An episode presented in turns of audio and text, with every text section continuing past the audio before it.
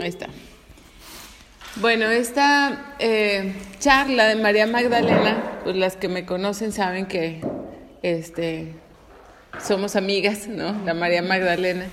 Y la verdad es que no, no planeaba dar la charla, pero el padre Juan Max me obligó. Ah, eh, y yo quisiera que lo pudiéramos ir haciendo juntas, por eso les pedí la Biblia, para darles a cada una un versículo, ¿sí? Que lo busquen e ir juntas primero como recorriendo quién es María Magdalena, quién en realidad es, ¿verdad?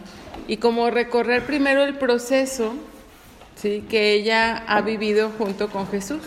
Entonces me voy de aquí hacia allá, sería Lucas 8, Lucas 8. del 1 al 3. Ah, qué bonita libreta traes de, de Conecta. Eh, eh, ella muy bien. Lucas 8 del 1 al Lucas 3. 8 del 1 al 3. Lucas sería para ti el 14 del 3 al 11. Sería para ti María Lucas 10 del 38 al 42.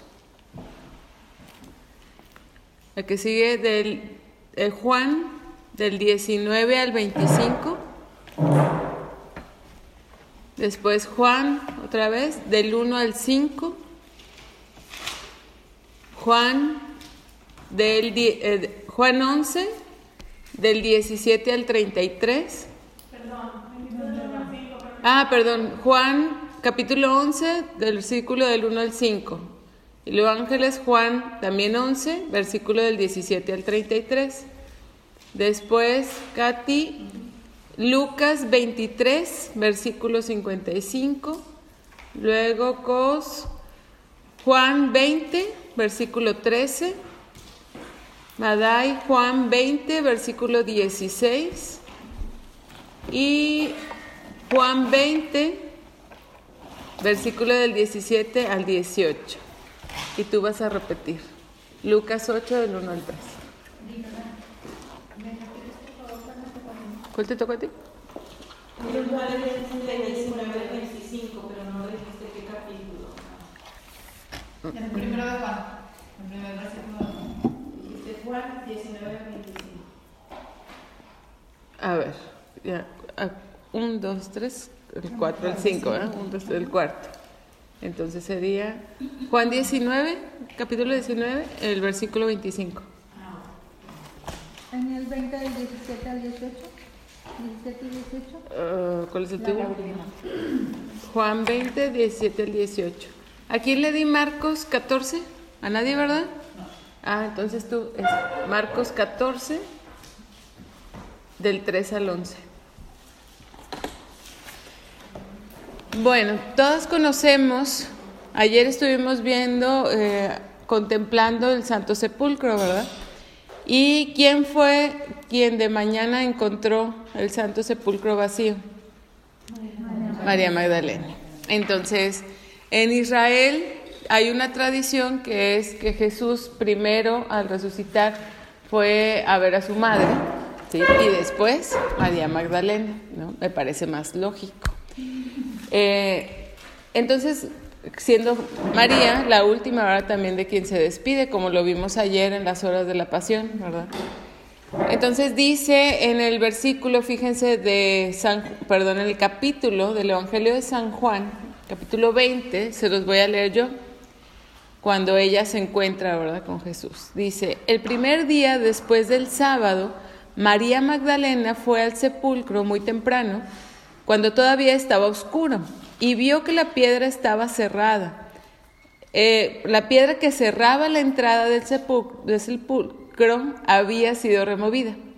Fue corriendo en busca de Simón Pedro y del otro discípulo a quien Jesús amaba y les dijo, se han llevado del sepulcro al Señor y no sabemos dónde lo han puesto, pues no había entendido todavía la escritura. Él debía de resucitar de entre los muertos. María se quedó llorando fuera del sepulcro. Mientras lloraba, se inclinó para mirar dentro y vio a dos ángeles vestidos de blanco, sentados donde había estado el cuerpo de Jesús, uno a la cabecera y otro a los pies. Le dijeron, mujer, ¿por qué lloras? Les respondió, porque se han llevado a mi señor y no sé dónde lo han puesto. Dicho esto, se dio vuelta y vio a Jesús ahí de pie, pero no sabía que era Jesús. Jesús le dijo, Mujer, ¿por qué lloras? ¿A quién buscas? Ella creyó que era el cuidador del huerto y le contestó, Señor, si tú te lo has llevado, dime dónde lo has puesto y yo me lo llevaré. Jesús le dijo, María. Ella se dio la vuelta y le dijo, Raboní, que quiere decir maestro. Jesús le dijo, suéltame, pues aún no he subido al Padre. Pero vete donde mis hermanos y diles, subo a mi Padre que es su Padre, a mi Dios que es su Dios. María Magdalena se fue y le dijo a los discípulos, he visto al Señor y me ha dicho esto. Palabra de Dios. alabamos, Señor. Entonces, la primera pregunta que les lanzo es, ¿qué tipo de persona se queda, cómo es, descríbanmela, cómo es una persona que se queda en el sepulcro de alguien llorando o que va muy tempranito el día siguiente y que lo acaban de dejar ahí y, y va a verlo, va a estar ahí todavía en la madrugada? Alguien que lo ama, pues ama. Alguien que la ama mucho, ajá. Alguien cercano. Alguien cercano. ¿Ustedes han amado mucho a alguien que ha muerto? Cuando María Magdalena, sí, que vamos a ver qué tipo de mujer era, es, ¿verdad? Pero es bien importante irla conociendo para poder entender esto, ¿verdad? Que se está viviendo, porque si no, lo vamos a ver desde nuestras experiencias y no de lo que ella está viviendo. Entonces, si nos vamos con la primera de Lucas, Jesús iba recorriendo ciudades y aldeas predicando y anunciando la buena nueva del reino de Dios. Lo acompañaban los doce y también algunas mujeres a las que había curado de espíritus malos o de enfermedades. María, por sobrenombre Magdalena, de la que, habla, de la que habían salido siete demonios. Palabra de Dios. ya lo vamos. Fíjense, ella ah, le habían salido siete demonios. Siete sabemos que es el número en la Biblia, ¿verdad? Para decir, este, es que me está todo el reflejo, que era así como muchos, pero además que estaba en un, o sea, siete se refiere para la perfección, por ejemplo, en Dios, ¿verdad? O sea, estaba infestada, ¿verdad? estaba infestada de, de- de demonios.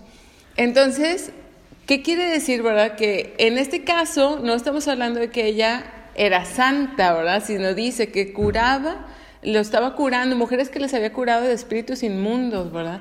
De alguna manera ella había permitido, había estado en esas situaciones de pecado, porque cuando hablamos del número 7 hablamos de que estaba en una situación de pecado total, ¿verdad? Y entonces Jesús la libera, ¿sí? María por sobrenombre eh, de Magdala, ¿verdad? porque vivía en Magdala, en esta ciudad, que hoy en día hace poquito se acaba de descubrir completita, ¿verdad? La ciudad también. Bueno, pero si seguimos ahí en ese mismo, ¿qué, qué decía? Que algunos lo acompañaban también sus... Lo acompañaban los doce y también algunas mujeres a las que había curado de espíritus malos o de enfermedades.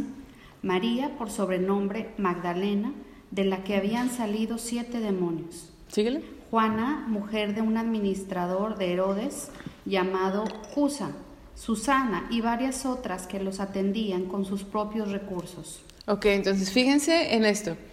Eh, había otra que era la esposa de un administrador de Herodes. Estamos hablando que era de la jerarquía, ¿verdad? En ese tiempo, siendo mujer, ¿verdad? Y esposa de un alto jerarca y estar siguiendo a Jesús, que en nuestro caso sería como si viniera un mecánico, ¿verdad? De Fomerrey, no sé, y entonces te dice que él es el Mesías, ¿no? Y viene la esposa del, este, del gobernador y, se, y va con él, ¿no? A seguirlo. ¿Tú qué dices? Le dices, ah, sí, no, qué bien, ¿no? Claro que no, ya todos lo pensaron, ¿verdad? Así como que, ahí está, ¿qué le pasa? ¿No? Algo te vas a preguntar. Entonces, y además, eso lo estoy diciendo ahorita en nuestros tiempos. En los tiempos de Jesús, o sea, imagínense el carácter que tenían estas mujeres. Para seguirlo, ¿sí? Y dice, y lo fondeaban con sus propios recursos. Es decir, que María Magdalena era alguien con recursos, ¿sí? Eh, San Agustín nos dice que ella era eh, hermana de Marta y de Lázaro. Hoy en día algunos teólogos dicen que no, ¿sí? que eran dos diferentes Marías. Pero nosotros nos vamos a referir a lo que San Agustín decía en términos de lo que vamos a ir hablando. Entonces, era alguien que además de que tenía lana, fondeaba sus recursos, ella era soltera, además que en ese tiempo también era mucho más difícil, era grave. Y si hablamos de alguien con carácter así, ¿ustedes creen que es una persona tibiecita? O sea, una persona que se deje de cualquiera? No. Una persona apasionada, ¿verdad? De que le interesa y, y viendo lo que Jesús había hecho por ella, pues entonces lo empieza a seguir. Entonces, si vemos ahí en, Mar bueno, primero Marta, ¿sí? Para que Jesús entrara a la casa de una mujer que se llamaba Marta, quiere decir también que era doña Marta, ¿verdad? No era cualquiera, ¿no? Porque era una mujer que tenía su propia casa y que invita a Jesús y con todos sus discípulos, y no había un hombre pues ahí, ¿no? Entonces, vemos Marta como hermana, ¿verdad? De María, que María también está ahí. Y eh, al entrar Jesús y empezar a predicar, pues la mujer, la María, se queda, ¿verdad?, en Babilonia, ¿no? Ahí escuchándolo, ¿no? O sea, contemplando todo lo que le está diciendo. Y es bien interesante ver cómo Jesús le dice, ella se ha quedado con la mejor parte, está contemplando, está escuchando nada más a Jesús, ¿verdad? Cambio Marta, pues está acá con todo el quehacer, ¿no? Porque pues es doña Marta. Entonces, aparte, testigo de la cruz. Si estaba junto a nuestra Madre María, pues no era como de la multitud por allá. Si a María la estaban también, como vimos ayer, escupiendo y diciéndole de cosas y demás, pues a las que estaban ahí también. Entonces era, aguántate, ¿verdad? Que estás ahí, pero no nada más aguántate lo que te están diciendo y haciendo, sino además ve lo que está sucediendo, ¿no? Eran mujeres contemple, ¿no? Y María Magdalena que estaba ahí. Fíjense, eh, ahí habla ya de la familia, ¿verdad? La familia de Betania. Y este, cuando dice, ¿verdad? De la unción, lo vamos a ver con Marcos, ¿no? Eh, de la unción precisamente que da, que es con el aroma que les decía yo, ¿no? Del día de ayer. Este, pero era una familia muy querida por Jesús. Entonces, dijimos, María Magdalena era de lana, ¿verdad? Tenía carácter. Su hermana también tenía carácter y tenía su propia casa y fondeaban los recursos, ¿verdad? Lázaro, que después vamos a ver que eh, pues es uno de los hermanos que está mal, ¿verdad? Que está eh, muriendo y le mandan decir, ¿verdad? O sea, está, está mal, ¿verdad? Tu, tu amigo, ¿sí? Fíjense, es bien interesante porque, fíjense, los, primero Marta Doña Marta ¿verdad? se pone al, no al tú por tú, pero sí se pone como que, pues, ¿qué onda? Tú, si estuvieras aquí, si tú se le pidieras al Padre, o sea, yo sé que sí, ¿verdad? Pero, ¿por qué no lo haces, no? Entonces le va poniendo como a Jesús lo, lo que tiene que ir haciendo, ¿no? Como esas mujeres que les gusta controlar otras, ¿verdad? En otro lugar, ¿no? Pero tú tienes que ir haciendo, ¿verdad? Mira, Jesús, así, entonces haces esto y haces esto otro, ¿verdad? Y Jesús la tiene que ir convenciendo del, a ver, espérate, ¿verdad? o sea, mira, vamos a hacerlo así. En cambio, con María Magdalena, primero, ¿cómo se va? Cuando ella ya sabe que el maestro está ahí, dice, corrió. O sea, apasionada, ¿verdad? Sabe que ya está ahí el novio y se va, pero no, o sea, no piensa en nada, se va. Nos va diciendo cómo es ella, ¿no? Y este, dice en el Evangelio, los judíos pensaban que se iba a ir a llorar al sepulcro. O sea, es algo que ya antes había hecho. Porque pues la conocían, ¿verdad? Como que ya sabemos que esta, ¿verdad? O sea, va a agarrar ahorita pa'l monte, ¿no? Se va a ir a... Es tanto su dolor porque eso hace la pasión, ¿no? Hace que te muevas, hace que hagas cosas, ¿no? Este, y entonces, pues ella lo tenía desbordado en ese sentido. Pero a diferencia de Marta, llega con Jesús y, ¿y qué hace María? Nada más le pone los ojitos, ¿verdad? Así de, ¿no? De Remy, de, ¿no? ¿O cuál? De Shrek, ¿no? El gatito, ¿no? El gatito, ándale, le pone los ojitos, ay, Señor, o sea, si hubieras estado aquí mi hermano no se hubiera muerto. ¿Y qué le pasa a Jesús? No, o sea, hasta el alma le llega, ¿verdad? No se pone ni a discutir. Por eso dice el Evangelio, por eso dice el Salmo, ¿verdad? Ante un corazón contrito, Señor, tú no lo desprecias. Pero ante un corazón controlador, ahí sí pues tiene que estar, ¿no? En el a ver cómo. Pero en uno contrito, ¿verdad? En uno que tiene ese dolor y que lo único que hace es mostrárselo sin nada más, se conmueve y va, ¿no? O sea, ahora sí fue y lo hizo, ¿no? Entonces María Magdalena sabía muy bien sus estrategias de mujer. Después, vamos al que sigue. Ese es cuando ya están bajando José de Arimatea, ¿verdad? Y Nicodemo a Jesús y lo llevan al sepulcro. Y las mujeres, que sabemos que una de esas era María Magdalena, estaban viendo todo el proceso, ¿no? Y este, bueno, ahorita lo vamos viendo, pero ya iban viendo todo ese proceso y estaban cuidando. Eso es bien interesante porque ¿qué tanto meditamos precisamente en el sepulcro de Jesús? En su muerte, en el que estaba él, o sea, su cuerpo sin vida, ¿verdad? En ese, en ese lugar de sepultura, ¿qué estaba sucediendo, ¿verdad? Durante todo ese tiempo, espiritualmente, pero físicamente ellas lo que hacían era solamente ver lo que podían tocar, sentir y, palpar, ¿no? Y según sus tradiciones, pues estaban haciendo lo que correspondía. Imagínate, estás viendo a unos ángeles, ¿verdad? Y tú lo que quieres es ver dónde está el cuerpo. Estás viendo lo sobrenatural, estás hablando con lo sobrenatural y tú le preguntas, pero ¿dónde está el cuerpo? Yo lo que quiero ver es el cuerpo, ¿no? Entonces desde ahí nos va diciendo en dónde estaba ella, ¿verdad? En dónde estaba su, su mente y su corazón. Fíjense, esta parte, ¿verdad? Donde eh, ella lleva este frasquito de nardo, es un frasquito algo así chiquito, ¿verdad? Es una cosita, pero costaba lo que ahorita serían unos 20 mil pesos aproximadamente, ¿sí? Pero en ese entonces pues era la jornada de todo un año, ¿no? De un, de un, de un obrero, que ahorita pues no está tan, ¿no? Ah, tan descabellado, está casi igual. Bueno, pero entonces ese, ¿sí? Ella lo abre y está en la casa donde hay un montón de, gente, obviamente muchos hombres, ¿no? Eso quiere decir que se acercó al área de, de los hombres, donde estaba Jesús, y le embarra todo el frasquito. Imagínense cómo quedó de apestoso el cabello de Jesús, ¿verdad? O sea, porque todo, no le puso una gotita y así para que huelas, mi Señor, ¿verdad? No, o sea, todo. Entonces, ¿qué te dice, verdad? Que además es alguien que, ¿cómo? Atrevida. Atrevida, súper atrevida porque todo el mundo se dio cuenta, ¿no?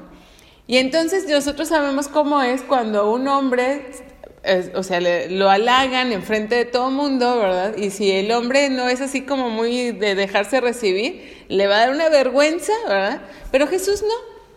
Jesús oye cómo le empiezan a criticar y hasta la defiende, ¿no? Y déjenla. Y es de la única persona en el Evangelio que defiende. La defiende. Déjenla. Entonces era atrevida, pero Jesús le gustaba eso de ella, ¿no? O sea, porque la hacía auténtica, ¿no? Única. Y además fondeaba con su lana, ¿verdad? Toda la predicación y además lo halagaba con cosas caras, ¿verdad? No, no, no se andaba con pichicateces, ¿no? Entonces, bueno, con esto yo quisiera como poner el panorama de quién es ella, ¿verdad? En el Evangelio. Es una mujer atrevida, es una mujer que gusta de contemplar al Señor, que lo sigue, lo cual quiere decir que es, está totalmente agradecida ¿verdad? por lo que Jesús ha hecho con ella. Y no es más que cuando le agradeces a alguien que quieres darle todo lo que tienes, ¿no? Porque estás muy contento, ¿no? Por esa situación. Y eh, enamorada. Porque pues nada más una enamorada, ¿verdad? Puede hacer todo lo que estamos oyendo que ella hacía. Ahorita tú decías, por ejemplo, del amor a tu mamá, ¿verdad? O sea, ahora, bueno, ella lo estaba reflejando en amor a Jesús y escuchó su predicación. Nos dice el Evangelio que ella estaba atenta, ¿verdad?, a lo que Jesús iba diciendo. Sin embargo, llega al, al sepulcro, prepara así los aceites, vuelve a ir. Piensen, los sepulcros allá, ¿sí?, que son como unas cuevitas con una piedrotota que entre varios tuvieron que poner. ¿Cómo carajos pensaba María Magdalena que iba a poder mover ella sola eso? O con las otras dos mujeres que iban con ella. ¿Cómo pensó que iba a poder? Que habían dejado ahí a unos soldados. ¿no? Habían dejado unos soldados, pero romanos. ¿Tú crees que iban a querer ayudar a unas mujeres judías que iban a ver lo del... Y necias y lloronas. A mí lo que me asombra es cuando le dice, dime dónde puesto para llevarme. Le dije, ay, mira, muy fuerte tú. ¿Qué te pasa? ¿Cómo ibas a mover el Le cuerpo?" salió lo, lo Marta. Ah. Eso, eso es lo que yo siempre me ha llamado la atención. Bueno, es muy interesante porque María Magdalena había escuchado a Jesús en su predicación y sin embargo va y va con los aceites, va todavía sobre lo humano, va buscando, ¿verdad? La, a esta parte del cuerpo, ¿verdad? Ella lo que quería era estar pegada al cuerpo, ¿sí? De Jesús. Cumplir con el ritual de embalsamamiento que ellos tenían. y cumplir, pero como vimos, María Magdalena no era tanto de cumplir ri- rituales, porque si no nunca se había atrevido a hacer lo que hizo para con Jesús. O sea, ella se brincaba las trancas. ¿Cómo? Era una mujer de otro tiempo. Era una mujer enamorada. Quiero que piensen en, en- en ese momento en que se han sentido enamoradas. Tú lo vas a sentir. Ah. Ese momento Gracias. No, tú todavía no. Estás muy chiquita todavía, no me la malinfluencien. Piensa en ese momento en que se han sentido muy enamoradas. Han sido capaces de hacer cosas que no hacían. Haces locuras, te mueve. El amor te mueve, te impulsa. No, se te olvida hasta el nombre, ¿ah? o sea, y empiezas, ¿sí? Empiezas a hacer cosas. Claro, cada... Ella estaba enamorada con un amor de, hom- de mujer-hombre. Ella estaba enamorada de una... Sí, De, de él como hombre. sí. Santa Teresita del Niño Jesús también. O sea, no de su divinidad o de... O de, o de También, Pero, pero era un amor carnal, pues. sí, y también el otro. Sí, de las dos maneras. ¿Perdón? Pues hazte más para acá. Este, ella pregunta a Nifa si ella era, o sea, estaba enamorada de Jesús como hombre, ¿verdad? Y sí. O sea, era un hombre, ¿verdad? Que estaba ahí con ella y ella, además de que supo que era el Mesías, ¿sí? También estaba enamorada de él. Le decía que eh, de muchas santas, pero hay una en particular que me encanta, que es Santa Teresita del Niño Jesús. En sus escritos ella va diciendo ¿verdad? que ella está enamorada de Jesús, su esposo. No lo está viendo como algo metafórico, ahora sí, no, no, no, mi esposo. Conchita Armida también. Conchita Armida también. Y entonces va elevando el amor, ¿verdad? De lo humano a también lo divino, ¿no? Eh, ustedes podrán saber, ¿verdad? Como ayer decía el padre. Un beso, a veces de lo más tierno, ¿verdad? También te puede envolver completamente, ¿no? No necesitas nada más una parte carnal, ¿no? Para poder sentir y expresar el amor. Entonces María Magdalena estaba enamorada de Jesús. Y entonces, sí, con toda esa pasión que tenía, sí, es capaz de decir al día siguiente, porque el Evangelio no nos dice que su madre fue al día siguiente en la mañana. No, porque María, nuestra madre, mucho más templada, ¿verdad? Porque inmaculada. En cambio, si vemos de María Magdalena, se deja ir, ¿sí? Ya la conocían los judíos que así era. Pero además, ella había escuchado, igual que nuestra Madre María, que Jesús iba a resucitar al tercer día. Ahí no le dijo a Pedro, ¿verdad? De cuando les estaba diciendo a todos, y Pedro, no, no, ¿cómo te va a pasar? Bueno, María Magdalena estaba ahí también porque lo seguía. Nos dice el Evangelio, lo seguía. Entonces ya lo había escuchado. Entonces, si lo había escuchado, ¿por qué necesita ir? ¿Para qué? Porque todavía no entendía las escrituras, no lo dice el mismo Evangelio. ¿Por qué? Porque seguía todavía con ese desbordamiento de la pasión. Estaba desordenada. Aún y que había vivido la cruz, aún y que había visto cómo lo habían matado y también le había llegado la sangre, ¿verdad? En el bautizo de la sangre de nuestro Señor, aún y con todo eso ella seguía ensimismada, pensando en qué. ¿Qué repite dos veces en el Evangelio? ¿Qué le dijo a los ángeles? ¿Dónde está el cuerpo? Entonces se le olvidó por completo a todo el Evangelio, ¿no? Todo lo que Jesús le había dicho. ¿Dónde está el cuerpo? ¿Verdad? O sea, es lo que quería. Y entonces, ¿sí? Cuando nosotros vemos, dice, el Evangelio nos dice, pues no había entendido todavía la escritura Él debía resucitar de entre los muertos. Ella seguía buscando a un muerto. No lo había entendido todavía. No contempló el misterio de la cruz ni el de la resurrección. Se le estaba pasando de noche porque estaba pensando en lo que ella sentía. ¿Alguna ha sentido alguna vez eso? Aquí tal vez no, en otro lugar. Que dices, qué difícil el silencio, no puedo, no siento, no hago, no esto, no lo otro, no tengo. Yo, yo, yo. Y se me está pasando, ¿no? De noche el misterio que está sucediendo. Porque sigo hacia acá, le dicen, ¿verdad? Le dijeron, mujer, ¿por qué lloras? Le respondió, porque se han llevado a mi señor y no sé dónde lo han puesto. Dicho esto, se dio la vuelta y vio ahí a Jesús, de pie, pero no sabía que era Jesús. No podía reconocerlo, porque su pasión estaba tan desordenada, tan desbordada, que aunque era lo que quería, no podía verlo. ¿Cuántas no nos ha pasado lo mismo, verdad? Que lo que tengo, no me doy cuenta, como dicen, hasta que lo veo perdido, ¿no? ¿Por qué? Porque lo estoy teniendo enfrente mío, pero estoy dejando, estoy como ciega, ¿verdad? Estoy tan en mí que no estoy viendo la maravilla de lo que tengo enfrente de mí, no me, no me dejo experienciar esa maravilla. O porque estoy esperando a que suceda lo que todavía no está y no vivo la realidad. Y estoy esperando ver que otra cosa sea lo que se dé, o sea, lo que yo deseo como Marta, ¿verdad? Y empiezas ahí a, no, Jesús, te pido esto, pero que sea así, mira, así y así y así y así. Y no me dejo eh, sorprender. Y entonces no reconozco que es Jesús. Dice, no quiere dejarlo humano, no se da cuenta que ya es otro momento de la historia le toca el momento, ahora sí que el, momento histórico, la resurrección de los muertos. Todas aquí vamos a, resucitar algún día. ¿sí? Esperemos en Dios. Todas vamos a resucitar.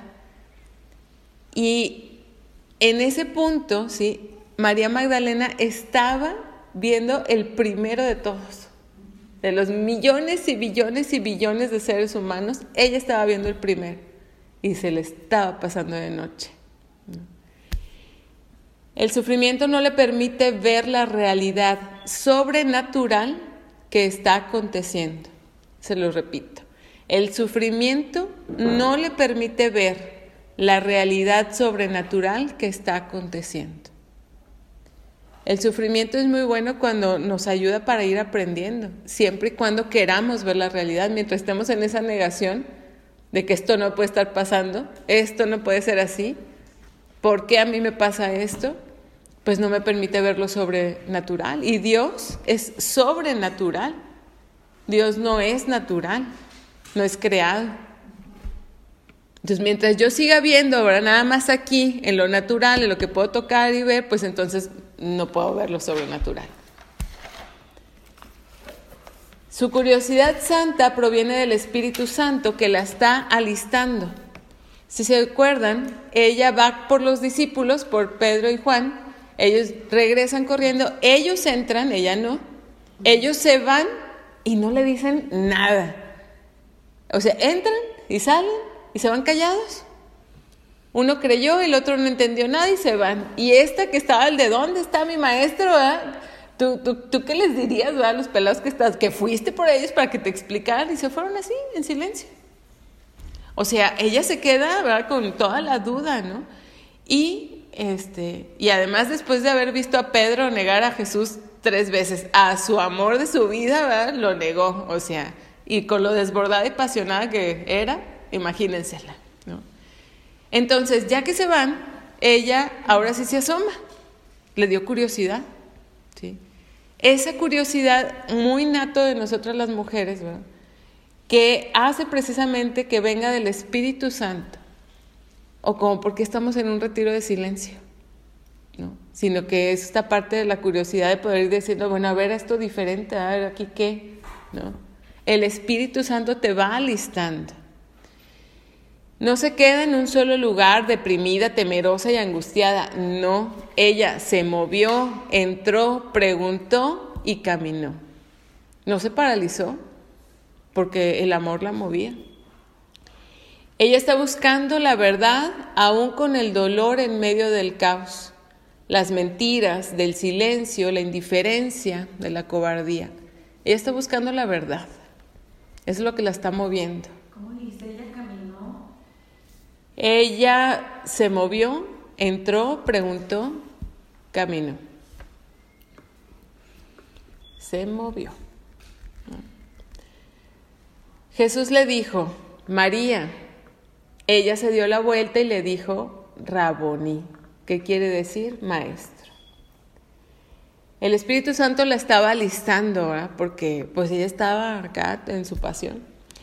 Se llenó de su espíritu, del Espíritu Santo y entonces pudo ahora sí trascender.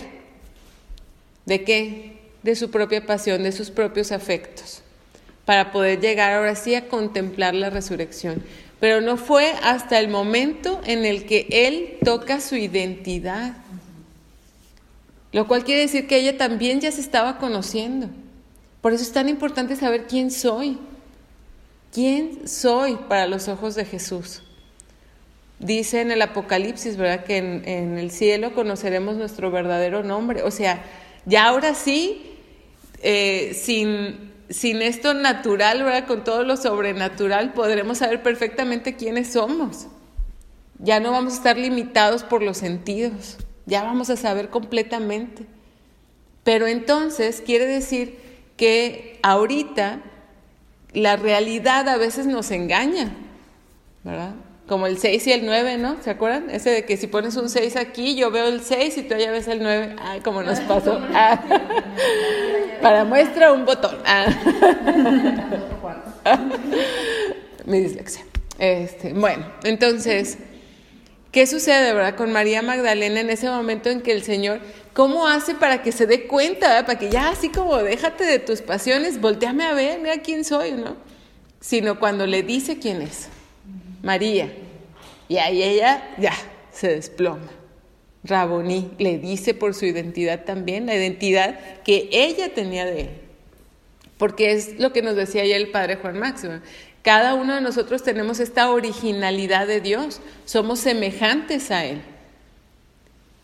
Dios ha creado millones y billones y billones y billones de criaturas, de seres humanos, todos diferentes y todos semejantes a Él, porque Él es Dios, es inmenso, ahora es ¿sí? sin fin. Y yo soy única y especial para Él. No sé ustedes, yo sí. ¿No? Soy única y especial para Él y su amor es único y especial para mí, así como lo era para María Magdalena, por eso ni siquiera la puedo llegar a envidiar porque yo tengo lo mío ¿verdad? y ella tiene lo suyo. Y con eso que yo tengo me hace completamente feliz. Y entonces se va dando este secreto, ¿verdad? Ese clic. Ahí Jesús utilizó su clic para hacerla despertar. Pero el Espíritu Santo la iba transformando. Y entonces viene este momento bien importante que es contemplar. Solo puedo contemplar cuando trasciendo mis pasiones, cuando ya no estoy esperando solamente lo, eh, las, eh, ¿cómo se dice? Eh, cuando oras y te sientes muy bien, todas las sensaciones, ¿verdad? Bonitas, esas ya no, o sea, estoy empezando a contemplar el misterio de Dios. Es como ir ahorita a la Santa Misa. O sea, Jesús está descendiendo a través de las manos de ese sacerdote. Todo Dios ¿verdad? que creó todo lo que puedo yo ver y a mí incluso, yo puedo respirar hoy porque Él me lo sigue permitiendo. Y se deja entrar en un panecito chiquito que se acaba en tres patadas. Entonces, es precisamente esa identidad, ¿verdad? Lo que cuando estás ahí viéndolo puedes contemplarlo, ¿verdad? el misterio que está sucediendo, ¿no? Pero pues yo me voy a veces a mis pasiones, ¿verdad? Lo humano. Ay, qué frío, híjole, no se oye, el padre, ¿qué le pasó con el micrófono? Se fue, o sea, empiezo, ¿verdad? A, a distraerme. Dice en Ezequiel 36, Derramaré sobre vosotros agua pura que os purificará. De todas vuestras inmundicias e idolatrías os he de purificar. Y aquí se cumple eso. ¿Por qué? Porque le da el agua de vida, le da su Espíritu Santo. Ese Espíritu Santo que le está dando y dice, le voy, a, le voy a limpiar y le voy a purificar. En ese momento María Magdalena no encontrar a Jesús tuvo esa purificación que necesitaba, porque con todo lo que vimos, que ella vivió y aún así seguía ensimismada, el Señor va llevando todo esto en un proceso. En un proceso, no es de en dos horas ya listo, no, porque ella se hubiera este, psicótica, o sea, no, necesitaba un proceso para poder llegar. Y entonces Dios la purifica de, esta última idolatría que era ella misma, lo que ella quería. Jesús conoce su verdadera identidad y la llama por su nombre. Ese secreto que entre ellos dos la lleva a reconocerlo. Lo maravilloso de la identidad que te hace original y único, semejante completamente a Dios. Solo Dios conoce esta identidad. Es cuando reconocemos esta verdadera identidad y única de Jesús que ya no seguimos haciendo un Jesús a mi medida, a mi persona, sino que nos topamos con el Jesús que quiere, con quereres diferentes a los míos. Eso es muy importante porque muchas veces estamos pensando en un Jesús que es como yo, y luego hasta hago unas conversaciones mentales con mi amigo imaginario Jesús, ¿verdad? pero no con el Jesús que es. Al Jesús que es solamente lo puedes conocer a través de qué? De su palabra. Ese es el que está contestándote. Pero hay momentos en que yo puedo estar echándome todo un choro, ¿verdad? Conmigo aquí arriba, pero no conozco su palabra. Entonces no lo conozco a Él. Por eso nos dejó su palabra, para poder conocerlo. Yo en ocasiones no quiero problemas y le oro, al Señor, quítame este problema que tengo y Él me responde, quiero tu corazón. Y como decía el Padre Max, pero te estoy diciendo que me quites este problema, quiero tu corazón. Yo en ocasiones le pido por bienes o cosas para mi familia y Él me responde, quiero tu corazón. Yo quiero en ocasiones la paz del mundo, ¿no? Y Él me dice, quiero tu corazón. Y pareciera entonces que a Jesús, que no quisiera entonces esto, no quiere lo bueno para mi familia, no quiere quitarme el problema, no quiere, no, sí los quiere, pero primero quiere tu corazón. Lo demás vendrá por añadidura, así lo dice el Evangelio. Lo demás viene por añadidura, pero tu corazón es el que tiene que estar, porque en ese momento ahora sí puedo trascender de lo humano a, a lo sobrenatural porque pues el tiempo que vamos a estar aquí van a ser qué, 80, 90 años, si bien nos va. Y la eternidad es allá, entonces yo sigo tomando decisiones y cosas pensando nada más en los 80 años, ese ratito de aquí, y Jesús me dice, yo quiero tu corazón, porque yo te quiero eternamente conmigo. Y quiero el corazón de tu hijo, y quiero el corazón de tu esposo, y quiero el corazón de tu mamá, y quiero el corazón, eso es lo que me importa porque todo lo demás es temporal. ¿O qué problema han tenido ustedes que les ha seguido desde el día uno que nacieron hasta ahorita? Todo va cambiando. Todo va cambiando.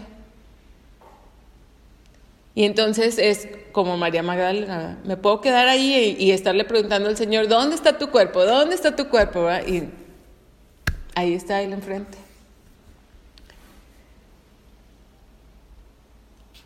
Dice, cuando ordenamos nuestras pasiones precisamente hacia la inteligencia, comprendiendo el amor que Dios me tiene como primero de todo, entonces ahora sí comienzo a decir, comienzo a conocerlo a Él y puedo responderle ahora sí como ella, Raboní. Jesús le dijo, suéltame, pues aún no he subido al Padre. Era un nuevo momento para María, pues ya no necesitaba tener a Jesús físicamente. Él estaba ahora en el Padre y unidos por el Espíritu Santo. Ahora María es invitada a unirse también. Pero ya no solo carnalmente, con un contacto físico, sino ahora en uno también espiritual, a la que ha estado llamada desde siempre. Dice en Jeremías, ¿verdad? Te conocí desde antes de que estuvieras en el vientre de tu madre. Yo estoy llamada a regresar ahí, por eso Jesús le dice, ¿verdad? Subo a mi Padre que es tu Padre, a mi Dios que es tu Dios, suéltame. Ya no necesitas estar prendada de mí aquí, porque imagínense, si Jesús estaba dando una prédica a una multitud de cinco mil, pues a lo mejor lo veías por allá bien lejos. Si se movía como los artistas, ya no lo viste. Pero en el momento en el que Él resucita, ahora ya no necesitas eso. Ahora lo tienes dentro de ti, al Padre, al Espíritu Santo y a Jesús. Y entonces ahora nada más es con que entres aquí y ahí va a estar Él. Y eso es lo que Jesús le dice en el suéltame. Ahora va a ser así y va a ser mejor, porque ahora ya no, ya no te voy a perder de vista, ahora vamos a estar siempre. Nunca más te sentirás sola o abandonada, nunca más tendrás sed. Y os daré un corazón nuevo y os infundiré un espíritu nuevo. Arrancaré de vuestra carne el corazón de piedra y os daré un corazón de carne. Os infundiré mi espíritu. Ezequiel 36. ¿Qué versículo? No sé.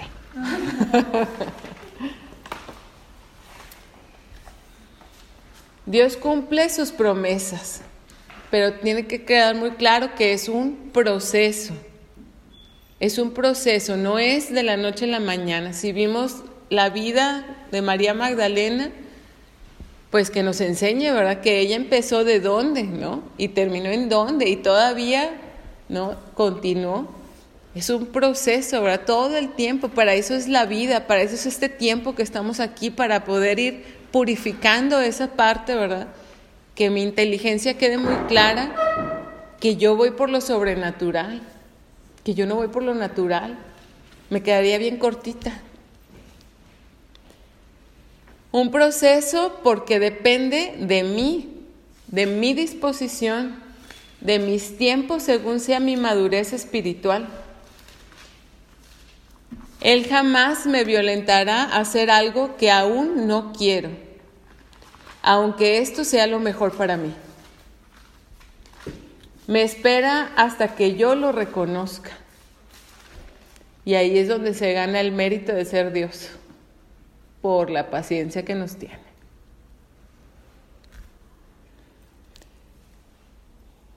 Y haré que caminéis según mis preceptos que guardéis y cumpláis mis mandatos, y habitaréis en la tierra que di a vuestros padres. Vosotros seréis mi pueblo, y yo seré vuestro Dios. Del 25 al 28. Gracias. Ezequiel 36, 25 a 20. Al 28. 25 al 28.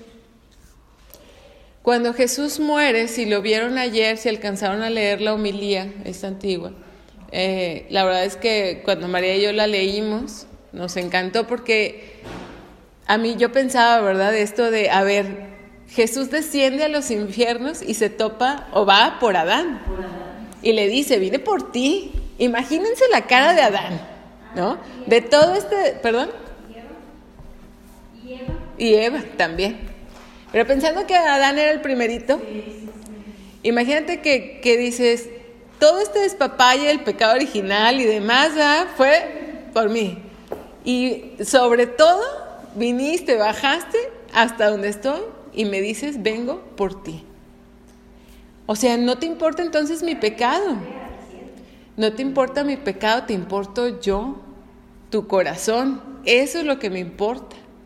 Y entonces en ese momento ahora sí va, sube al cielo, se lleva todas las almas que hasta ese momento no habían podido subir al Padre. Antes era el, el paraíso, ¿verdad? Y estaba limitadito porque era en la realidad. Pero ahora fue algo todavía mucho mejor porque es esta parte de irnos al cielo con Dios Padre por siempre. Entonces baja y baja por todos ellos y se los lleva, ¿no? Yo la verdad es que siempre me quedo impresionada de pensar la cara de Adán, ¿verdad? de decir, ¿qué tan amado se habrá sentido? ¿No? de decir, aquí estás. Ahorita que dijiste de Adán, cuando está María Magdalena y que, que precisamente voltea y piensa que es el jardinero. Mm. Bueno, en, en Génesis 2, 8 dice que el, el encargado del jardín es Adán. Mm. Dice que por eso ponen esa figura de que le confunde a Jesús con un jardinero, porque finalmente viene siendo ese jardinero del, del Edén. Es el jardinero del Edén, Jesús. Mm, muy buena. Los afectos no se fueron de ella. Ella siguió siendo ella, apasionada. Sí, siguió siendo atrevida, ¿no? Porque todavía después, ah, bueno, en la tradición antigua ahora se le pone que ella es la de los huevitos de Pascua, porque va con un huevito, con no me acuerdo qué rey, y le dice, Jesús, o sea, lo mataron los romanos y fue así, ya sabrá, y estuvo injustificado y demás. Y te estoy diciendo la verdad, tanto como que este huevo, y era un huevo blanco, según dice la tradición, como que este huevo se vuelve rojo, ¿no? Y que se convirtió en rojo, ahí de repente. No lo sé, pero lo que me, me llama la atención de la tradición después de es como ella sigue siendo atrevida. De hecho, se va después, ¿verdad?, a Francia. Ma- eh, Estoy, eh, como no sé mucho, este, estoy un poco confundida. María Magdalena era, era la hermana De Marta de Marta y Lázaro. y Lázaro, pero no era una mujer prostituta. Mm, No, ahí sí no, esa sí es otra. A la que iban a apedrear, sí, esa es otra. Es, es diferente la prostituta de María Magdalena. Sí, pero pues en pecado todo es igual. Es que muchas series y películas lo ponen como si fuera la misma. Sí, les recomiendo no ver para nada la serie esta de Netflix también, ¿eh? Horrible. Pero yo estoy confundida con eso de, Pero de- yo también me confundí porque el padre Jaime una vez dijo, María Magdalena no es María la de Marta. Sí, por eso, por eso empecé diciendo todo esto, para no irme ahí, Katy. Y luego ya tú dijiste, bueno, pero vamos a ver a San Agustín, San Agustín, entonces ya puse aquí mi... Y esa es una discusión teológica que ya me eché con el padre Jaime. Ajá. Y como mal no hace, ¿verdad? Y hay dos divisiones ahí en la iglesia, pues yo prefiero la de San Agustín, ¿verdad? Que la del padre Jaime. Ah. El estudio que llevas de San Agustín y yo, ah, ok. Sí, y hay otros, o sea, esto fue casi hasta el año 1500, que todo este tiempo se le dio a María Magdalena todas estas identidades. pero yo lo tenía como que era, la, que era prostituta. Sí, no, ahí sí no es ella. No. Porque no la... Era pecadora, o sea, el punto es que era... Exactamente. Exactamente. Nada más que, a ver, ubíquense, Katy, ubíquense que eh, dijimos era una persona con dinero, con poder, o sea, Lázaro no era cualquier tampoco, ¿verdad? Entonces, al tener también un nivel, ¿verdad? Era, por ejemplo, que tuviera Marta una casa, o sea, tienen que irse a ese, a ese nivel, ¿verdad? Que Marta tuviera una casa propia, de hecho se dice que María Magdalena también tenía un castillo propio en Magdala, este, eso era fuera de los estándares, ¿no? Marta tampoco tenía esposo. No, Las dos eran solteras. sí. Y vivían con Lázaro. No, lo que te estoy diciendo que estaban separadas. Estaban- eran hermanas, pero vivían cada una en su casa y Lázaro tenía otra casa. Esta Ana Emmerich, pero esto no es evangélico, ¿verdad? Ana Emmerich dice en las visiones que este que vivían cada quien solas y que desde muy chicos se habían quedado huérfanos. Por eso es que María, siendo muy muy guapilla, ¿verdad? Y desenfrenada y con lana, más bien apasionada y con lana y sin, sin quien la estuviera supervisando, hizo lo que le dio la gana. Por eso ahí se empieza también luego a confundir con la pecadora, pero al final del día era alguien que pues hacía lo que le daba su gana. Tanto lo ves como que a Jesús pues le echa todo lo que él quería, ¿no? O sea, te dice ¿verdad? quién, quién era, ¿no? Bueno, ¿en qué me quedé antes de eso? Ah, los afectos. Ella sigue siendo la misma después de. No, está bien, ya. No, ya, ya, ya estoy por acabar, no te apures. Gracias. Ella, cuando nosotros hablamos, por ejemplo, de una conversión, parecería que yo tengo que ser alguien completamente diferente a quien soy, 180 grados. Eso es imposible. Es imposible y es muy difícil, o sea, estarías viviendo una mentira, una máscara, no se puede. Ella sigue siendo ella, apasionada, pero con su inteligencia ahora clara en qué? En Jesús. Ahora sabe quién es Él. Ahora sabe que es verdad todo lo que se cumple, ¿no? Y empieza, empieza ahora sí a irse con su inteligencia en lo sobrenatural. Entonces no se trata de hacer una conversión en donde ahora todos vamos a cambiar y ser otros, ¿verdad? No, no, no. Y eso es algo muy hermoso porque llegar al Santísimo Sacramento y decirle a Jesús, así soy, nada más tú me aguantas, ¿no? Y sentirme enamorada y, y amada por eso es muy hermoso. Ahora la invita ahora sí a una nueva misión. Es muy diferente seguir a Jesús llorando porque no entiendes lo que sucede a aceptar la misión y saber que Él está siempre contigo. Ahora se vuelve un gozo espiritual porque nunca más te tengo que más tengo que buscar desconsolada en lo externo se vuelve un gozo espiritual. Ella sigue viviendo exactamente lo mismo y los problemas se hicieron todavía peor, porque viene la primera comunidad cristiana, ¿no? la persecución y todo el rollo ¿no? que empieza a pasar. Sin embargo, ahora se volvió un gozo espiritual, ya no estaba llore y llore, ¿dónde está el cuerpo? ¿verdad? Ya no era te extraño Jesús, porque pues después él asciende, ¿no? Sino que siendo ella misma, con todo eso puede encontrar un gozo espiritual sabiendo que las cosas, o sea, se dan como se tengan que dar, pero ella, dentro de ella, está en paz. Ella también se va a predicar como los apóstoles. Sí, también.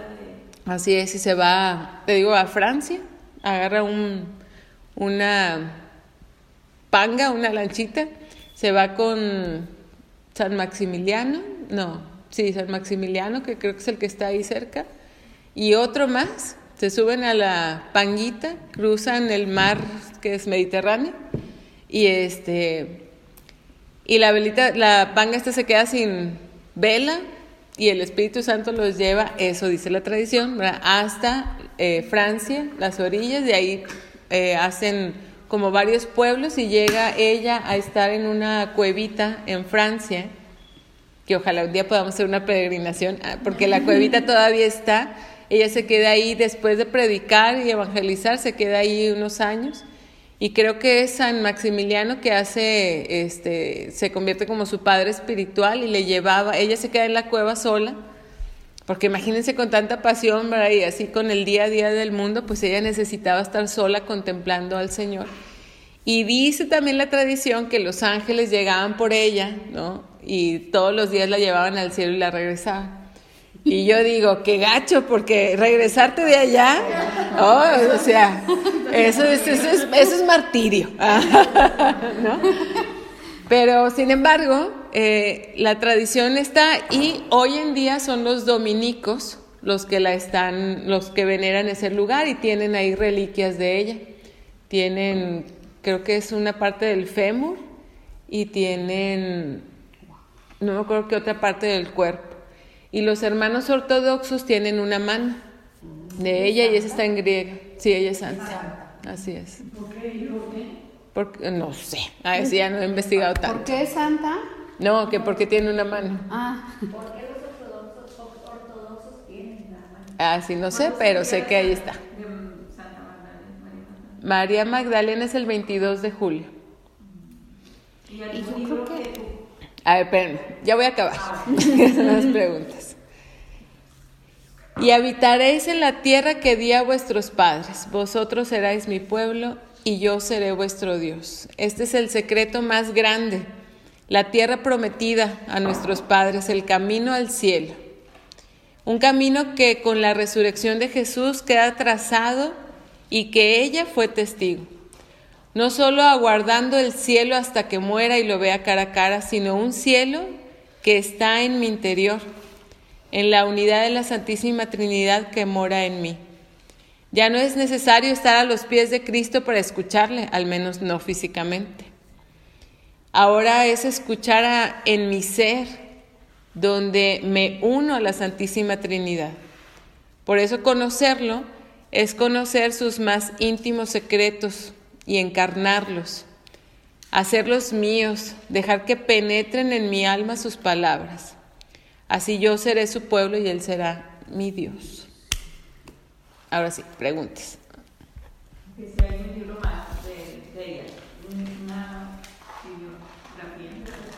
Pues sí hay algunos, sí hay este, algunos buenos, hay otros no tan buenos y hay un montón de, eso sí, de bibliografía totalmente nueva era de ella. Sí, hay todo un camino de María Magdalena que hacen las nueva eras, este, porque precisamente este amor de ella, de hombre, ¿verdad? inmediatamente lo entienden como una mujer que, que tenía relaciones sexuales con él.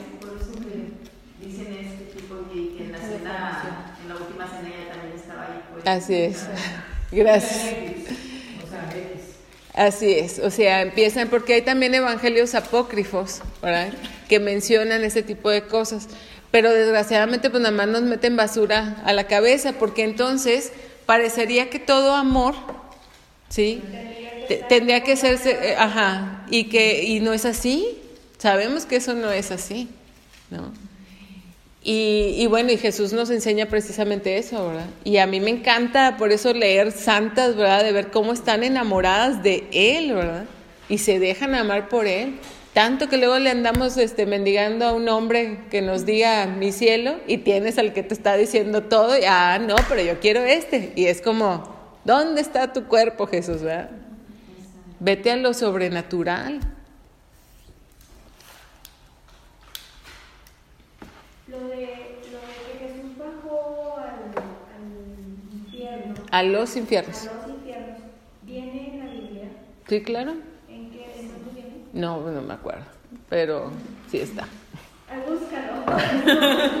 Sí, búscalo. Ahí, en, ahí en el de la homilía, de, ese es en el catecismo, te va a ser mucho más fácil encontrarlo. Precisamente cuando el catecismo desglosa el credo y en el credo dice descendió a los infiernos, ahí te desglosa el catecismo eh, la justificación, de dónde.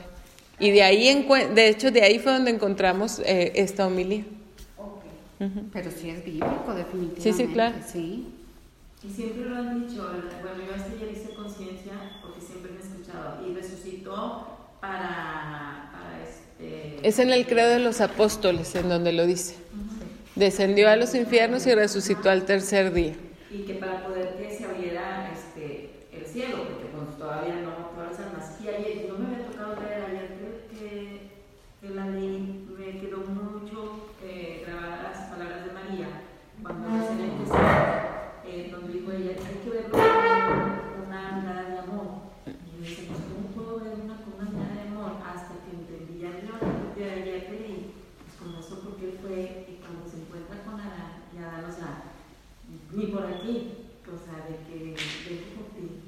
Deja tú, o sea, el punto de que Él asuma todos nuestros pecados, ¿sí? Es súper interesante porque eso quiere decir que todos los pecados están perdonados. ¿Qué falta? Como lo que María Magdalena, que yo quiera. Por eso el pecado más grave que no se puede perdonar es el en contra del Espíritu Santo. Cuando dices, es que este pecado no se puede perdonar. Esto que dice, no tengo perdón. Entonces quiere decir que no sabes, o sea, no has entendido toda esta realidad sobrenatural que Jesús ya hizo. Y ahí es en donde es la pregunta que les dice antes, ¿verdad? ¿Qué tan buenas son para recibir amor? Porque entonces ya no es estoy peleándome ¿verdad? con Jesús de que, no, no, esto que hice está bien malo, ¿verdad? Y así, no. O esto que hizo aquel, ¿verdad? O sea, y entonces, no, eso que hizo este otro, no, está súper mal, ¿no? Porque Jesús ya lo asumió.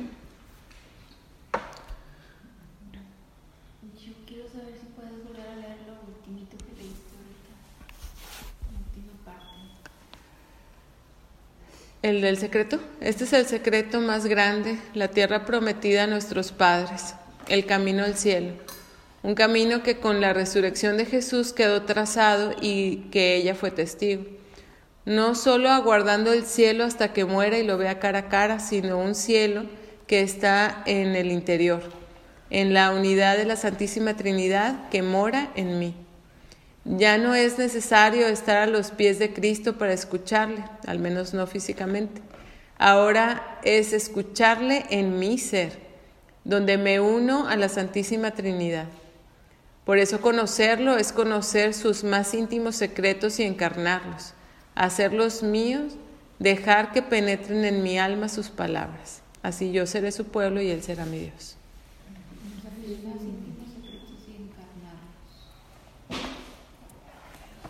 Los vas haciendo tuyos.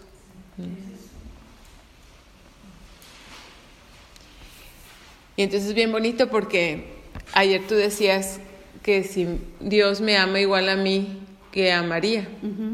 Pero cada vez que yo comulgo al Señor y cada vez que yo comulgo su palabra y sus secretos los encarno en mí, como María. Por eso dice el Señor, ¿quién es mi madre y mis hermanos sino aquellos que siguen mi palabra, que guardan mis mandamientos? Porque lo voy encarnando yo también. Puedes no hacer nada y Dios te sigue amando igual, pero en tu quién eres, ese no. Ahí sí, eso es lo que le atrae incluso de ti, porque el amor, para que sea amor, lo primero que tiene que pasar. Ah, hubo algo en él, ¿verdad?, que te empezó a atraer. A veces dicen que hasta por la bonita letra, ¿verdad? Pero, o verbo mata carita, o no sé, ¿verdad? Pero hay algo que te atrae, no puedes, no puedes estar con alguien, no puedes estar con alguien que no te atrae. Es como eso de decir, le vas a dar un beso a alguien que no te gusta. No. Pero o sea, entonces esa atracción no nace desde el mismo momento en que Padre Creador, pues te creó a ti. Es que- Entonces, pues claro que creó algo que le gusta, pues. exacto. Entonces, cuando hablamos, primero te estoy hablando filosóficamente de lo que es el amor. Sí, sí, sí. ¿Sí? Para que, te digo, por eso es bien importante que desde la inteligencia quede claro, Sí. ¿verdad? Para poder seguirla a Jesús. Entonces, lo primero que tiene que ver es que te atraiga. Sí. ¿sí? Después de eso, ya que te atrae, ¿qué es lo que haces? Como esa atracción, sí, es precisamente querer ir a conocerla. Y Ajá. empiezas a conocer a la persona. Y eso, si ves que es algo que sigue siendo atrayente, sigues dando. Dios cuando te crea, ya te creó atractiva para Él. Claro. ¿sí? Porque eres semejante a Él, ¿no? Entonces, por eso es cuando Dios Padre, ¿verdad? O sea, y, y es el verbo porque necesita, o sea, Él siendo amor necesita desfogarlo, no se lo puede contener, ¿sí? Por eso es ese mérito de Él que te está esperando, ¿no? Para que Él pueda desfogarse más en ti, porque le atraes mucho. Entonces necesita esperarte y cada vez que tú te abres un poquito más, entonces él puede, ¿no? Quedarse más y más unido a ti. Y te va esperando, pero ya hay una atracción porque hay un él ve un bien en ti y tú ves un bien en él que también te va haciendo atractivo. Eh, Claro. Dios. Sí. ¿Y cómo te puede ser atractivo Dios? Pues mientras más lo conozcas. ¿no? El padre decía que, que de la pregunta que tú le hiciste, que podría pensarse que él ama más a María, no porque él la ame más que a nosotros, sino porque ella lo ama muchísimo a él. Se dejó. Entonces, en esa relación que ella tiene con él, es en el inter que Dios, como dice Dinora, se enamora también de ella, está, está muy cerca de ella. Entonces, la invitación es ser como María para que tú puedas decir, ah, me ama como María, ¿verdad? ¿Pero por qué? Porque ella llegó a un nivel sublime de amor hacia él, ¿verdad? Pero le entendí bien que eso es lo que plantean algunos este, teólogos, pero que más bien él pensaba que el amor de Dios no está condicionado a cuánto lo quiero yo. Así es. Pero no, no, no, pero no es, no es por los teólogos. Eso es también de la parte filosófica, ¿sí? María está haciendo precisamente un, este, estudiando sobre la inmutabilidad del amor de Dios. Dios es fiel, ¿verdad? Siendo fiel, Él no puede hacer nada diferente a lo que Él es. Claro. Él es amor, ¿correcto? Sí, sí, Entonces Él no puede ser diferente al amor, ni puede ser más ni menos. Si Él necesitara más amor, no sería Dios. Si Él necesitara menos amor, no sería Dios. Él es el único. Es así, Él es. Por eso lo leímos ahorita, Él es. Entonces, si Él es y Él es amor, no es que pueda ser más o menos contigo. Él por sí mismo no puede. Ya, ¿no? sí, pero a ti sí, a ti te va a esperar. Sí, sí. María se deja. Así de sí. Yo sí puedo hacer más con él. Sí, O sea, como María. ¿Verdad? Hágase en mí según tu palabra. Hay aquí la esclava del Señor. Sin, o sea, sin ningún contratiempo, ¿verdad? Igual que todas nosotras, ¿verdad? Sin parecernos a Marta. que lo Cada quien el suyo. Yo voy con María Magdalena. Bueno, eh, en la noche, la última charla que el padre le pedí que nos diera es precisamente la, la identidad de la mujer en el Evangelio. Porque yo creo que ese nos va a ayudar mucho a ir haciendo ese clic. Porque lo que nos dicen hoy en día, ¿verdad? De lo que la mujer debería de ser, pues cuando ves el amor de Dios en tanto que amor, ¿verdad? y Dios no te está diciendo, tienes que hacer todo esto para que yo te ame, ¿no? Bueno, ni hijos, pues, o sea, todo su tiempo. Y es necesario, por ejemplo, de Jesús dice, ¿verdad? Eh, la penitente, ¿verdad? Dice Jesús ahí en el Evangelio, cuando está ahí en Betania, y de esto que ella ha hecho, se escribirá en el Evangelio, se hablará en el Evangelio. O sea, si terminan ustedes esa de Marcos, dice, y esto será para que todos lo conozcan, y en los últimos tiempos se hable de ella.